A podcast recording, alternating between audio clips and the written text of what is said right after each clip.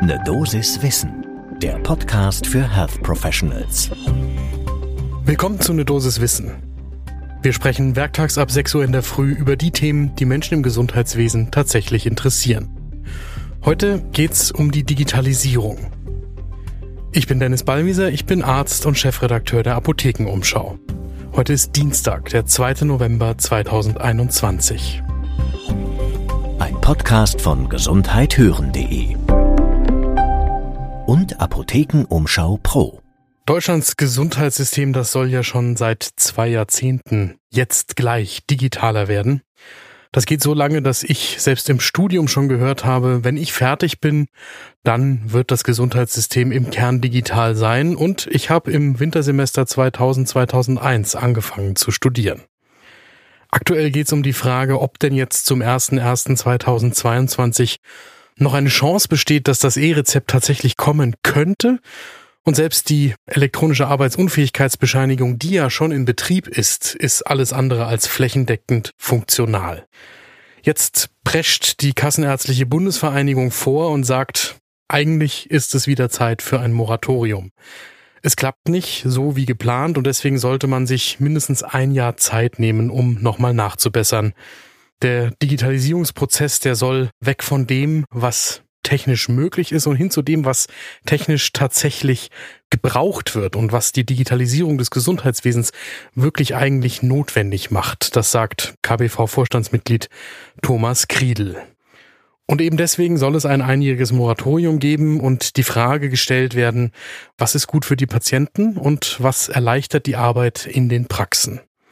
Seit Juli 2021 läuft das E-Rezept im Testbetrieb in Berlin und Brandenburg. Seit Oktober gibt es als freiwillige Anwendung, wenn denn die technischen Voraussetzungen vorhanden sind. Und eigentlich sollten am 1. Januar 2022 alle Vertragsärztinnen und Ärzte umstellen auf das E-Rezept.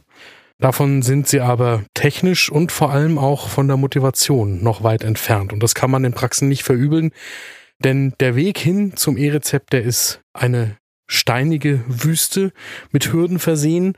Und die Anreize, die bleiben weitestgehend auf der Strecke. Und zwar sowohl für die Ärztinnen und Ärzte als auch ehrlicherweise für die Patientinnen und Patienten. Denn so notwendig ich persönlich die Digitalisierung finde, so wenig kann ich selbst im Freundeskreis zum Beispiel erklären, warum es denn jetzt dringend notwendig ist, ausgerechnet mit dem E-Rezept anzufangen. Aktuell gibt es eine Übergangsregelung. Seit 1. Oktober läuft die noch und eigentlich haben die Praxen jetzt nur noch bis zum Ende des Jahres Zeit umzuschwenken, aber ich gehe davon aus, ehrlicherweise ganz persönlich, es wird nicht zum 1.1.22 kommen. Und ich stelle auch stark in Frage, ob es im laufenden Jahr 2022 tatsächlich den Schwenk hin zum E-Rezept flächendeckend geben wird. Und was dann kommt, das ist ja noch kein reines E-Rezept, sondern wir sprechen ja ehrlicherweise davon, dann ein E-Rezept auszudrucken damit der Patient einen QR-Code wieder einscannen kann, bevor es tatsächlich elektronisch weitergeht. Für die Arztpraxen steht dann noch die Hürde, sie müssen Kommunikation im Medizinwesen KIM nutzen. KIM muss alleine wieder eingeführt werden in der Praxis. Das heißt, unter mehreren Dutzend Anbietern muss der richtige für die eigene Praxis in der Zusammenarbeit mit der Praxissoftware gefunden werden und freigeschaltet werden. Auch das zieht sich hin. Die KPV, die hat das Pilotprojekt in Berlin-Brandenburg schon kritisiert, weil es nicht breit genug gefächert ist. Und auch der Zeitraum wird jetzt zu knapp. Insbesondere die technischen Hürden sehen die Expertinnen und Experten der Kassenärztlichen Bundesvereinigung da im Moment noch davor.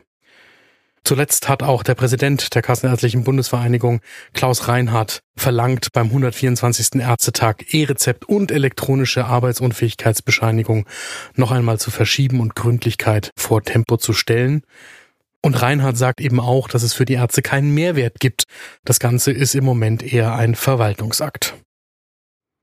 Eine Gegenstimme kommt, und das ist nicht so wirklich überraschend, aus einer Klinik. Hajo Krömer, Vorstandsvorsitzender der Charité, sagt, man müsse ein Bewusstsein dafür schaffen, dass es eine umfassende Digitalisierung des Gesundheitswesens brauche. Und ehrlicherweise, ich glaube, das stellt niemand in Frage, aber die Frage ist eben, in den Kliniken, da wird auch der Vorteil der Digitalisierung sofort spürbar.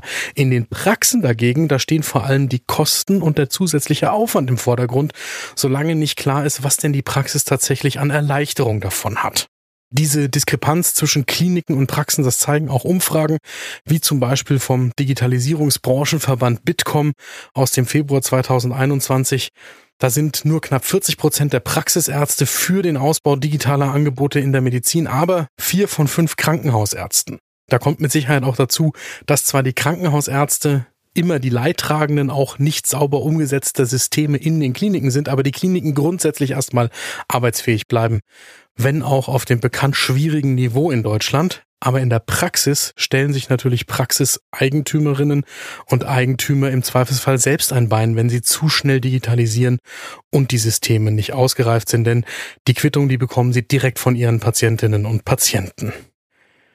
Spannend bleibt, was jetzt in den aktuellen Koalitionsverhandlungen zu diesen Themen in die Verträge hinein verhandelt wird und wie insbesondere der oder die neue Gesundheitsministerin mit dem Thema umgehen wird, wenn Jens Spahn nicht mehr für sein Prestigeprojekt die Digitalisierung des Gesundheitssystems als Gesundheitsminister kämpft. Gibt es Themen, die Sie hier gerne werktags ab 6 Uhr in der Früh hören würden?